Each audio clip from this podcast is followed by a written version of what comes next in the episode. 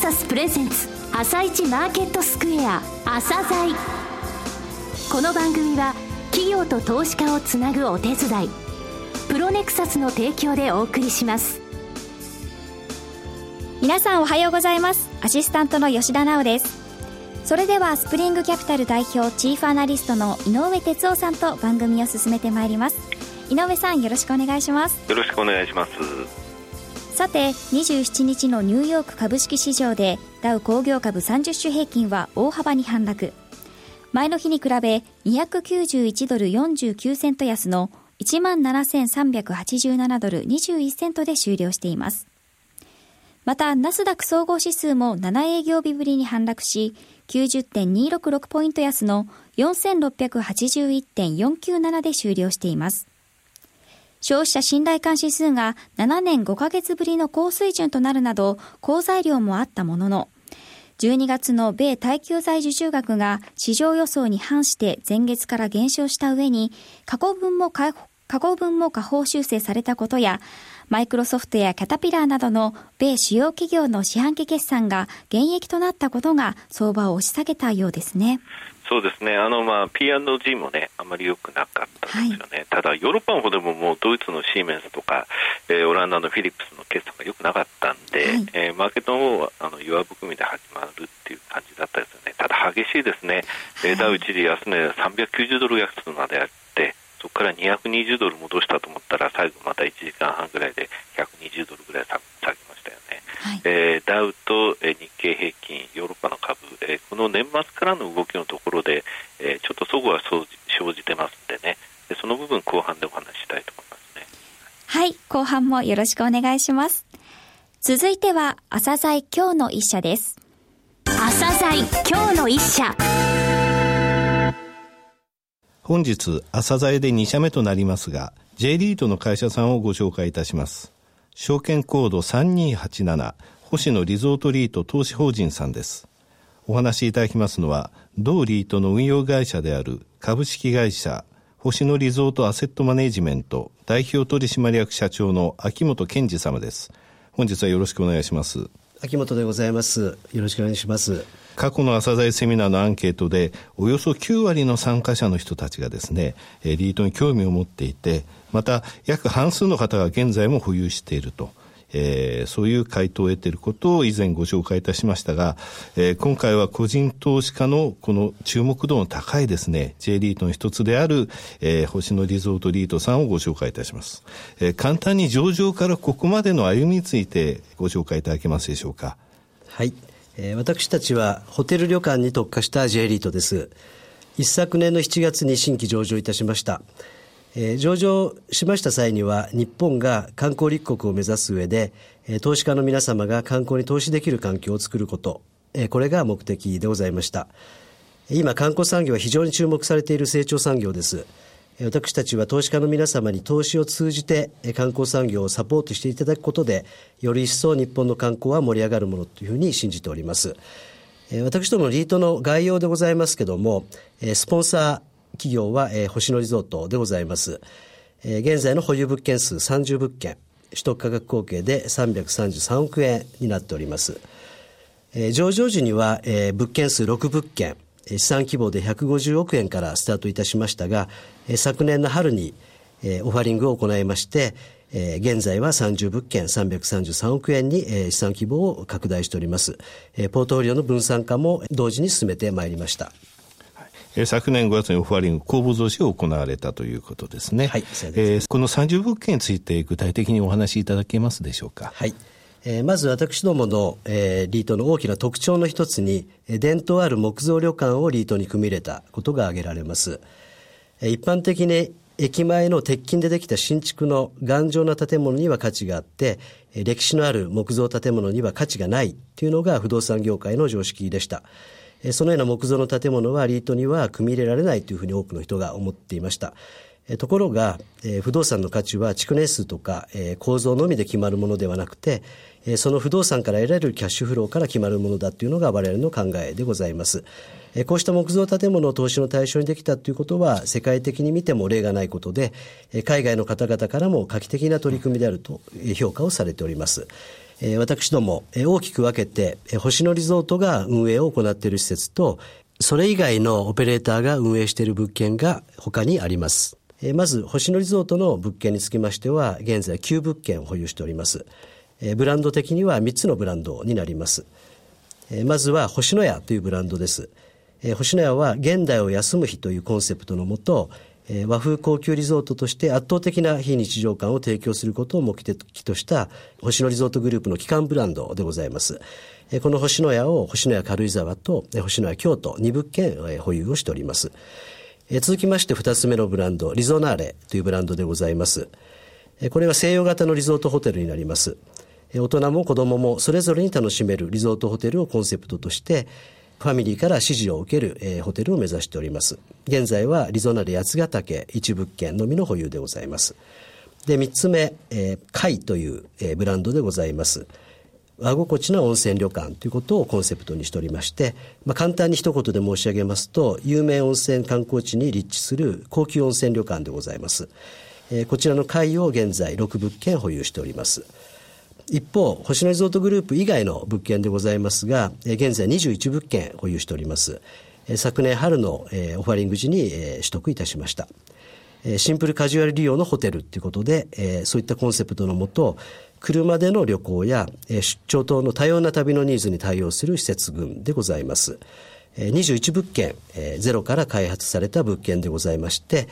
どの施設も同じような外観、経済設計が図られており、低コストという競争優勢を実現しております。星野リゾートグループの案件だけだと、価格が高価格帯に偏りすぎだというふうに思っておりますので、今後は低価格帯、えー、このようなシンプルカジュアル利用のホテル、えー、こういった低価格帯のホテルも組み入れていきたいというふうに考えております。はいえー、この星野リゾートがオペレーティングを行っている旧物件ですね、こちらについてお話しいただけますでしょうか？はい。えー、まずあの日本のホテル旅館の、えー、課題からお話しさせていただきたいんですけども、はいえー、国内の観光市場は22兆円という、えー、大きな市場があります、はい、でそんな中でホテル旅館の課題は私どもが考えますのは2つございまして、えー、生産性と魅力だというふうに考えております。えー、問題は景気や需要ではなくて生産性、まあ、つまりは収益がきちんと上がっているかどうかです、はい、大きな市場があるにもかかわらず収益性が低いためにえ設備投資ができない、えこのような悪循環が大きな問題になっていると思います。あと魅力ですけども、え魅力をちゃんと作って、え魅力の情報を露出すると需要が大きくなりまして集客につながります。この当たり前のことですが、なかなか生産性が低くて利益が上がらない場合は魅力作りができていないというのが現在の日本のホテル旅館の課題だと思います。で、そんな中で、星野リゾートグループの運営の強みでございますけども、え、星野リゾートグループは軽井沢で温泉旅館を開業して今年でちょうど100年目になります。ここ10年で運営室数を大きく増やしてまいりました。その運営の強みは2つあるというふうに思っております。まず1つ目は、高い生産性を達成する独自の運営の仕組みをすでに持っています。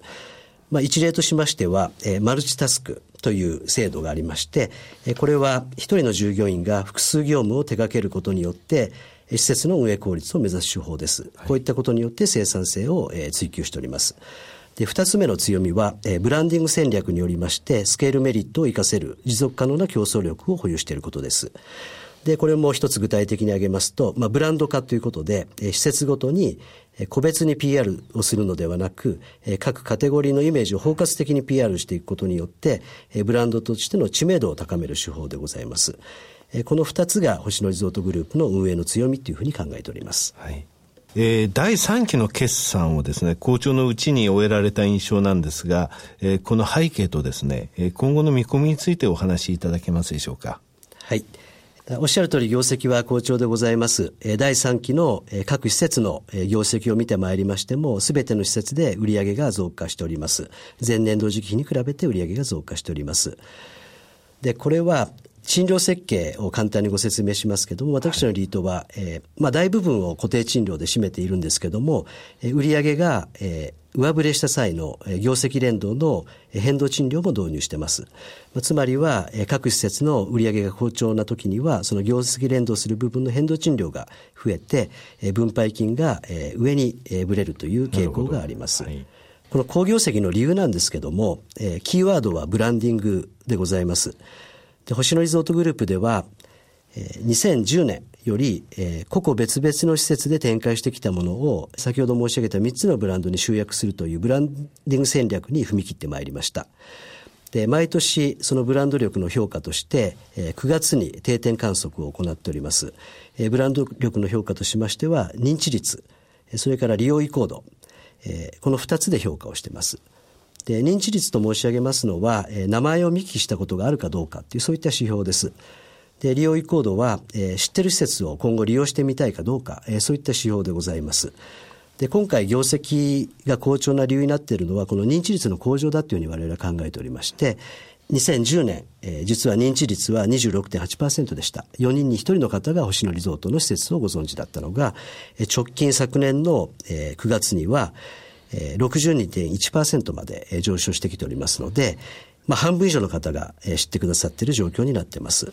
で、この認知率が上がるとどういうことが起こるかと言いますと、えー、コーポレートアクセス数がダイレクトに増えてくるという、そういう効果があります。なるほど。そこで需要が膨らんで、好業績につながっているというのが我々の考え方でございます。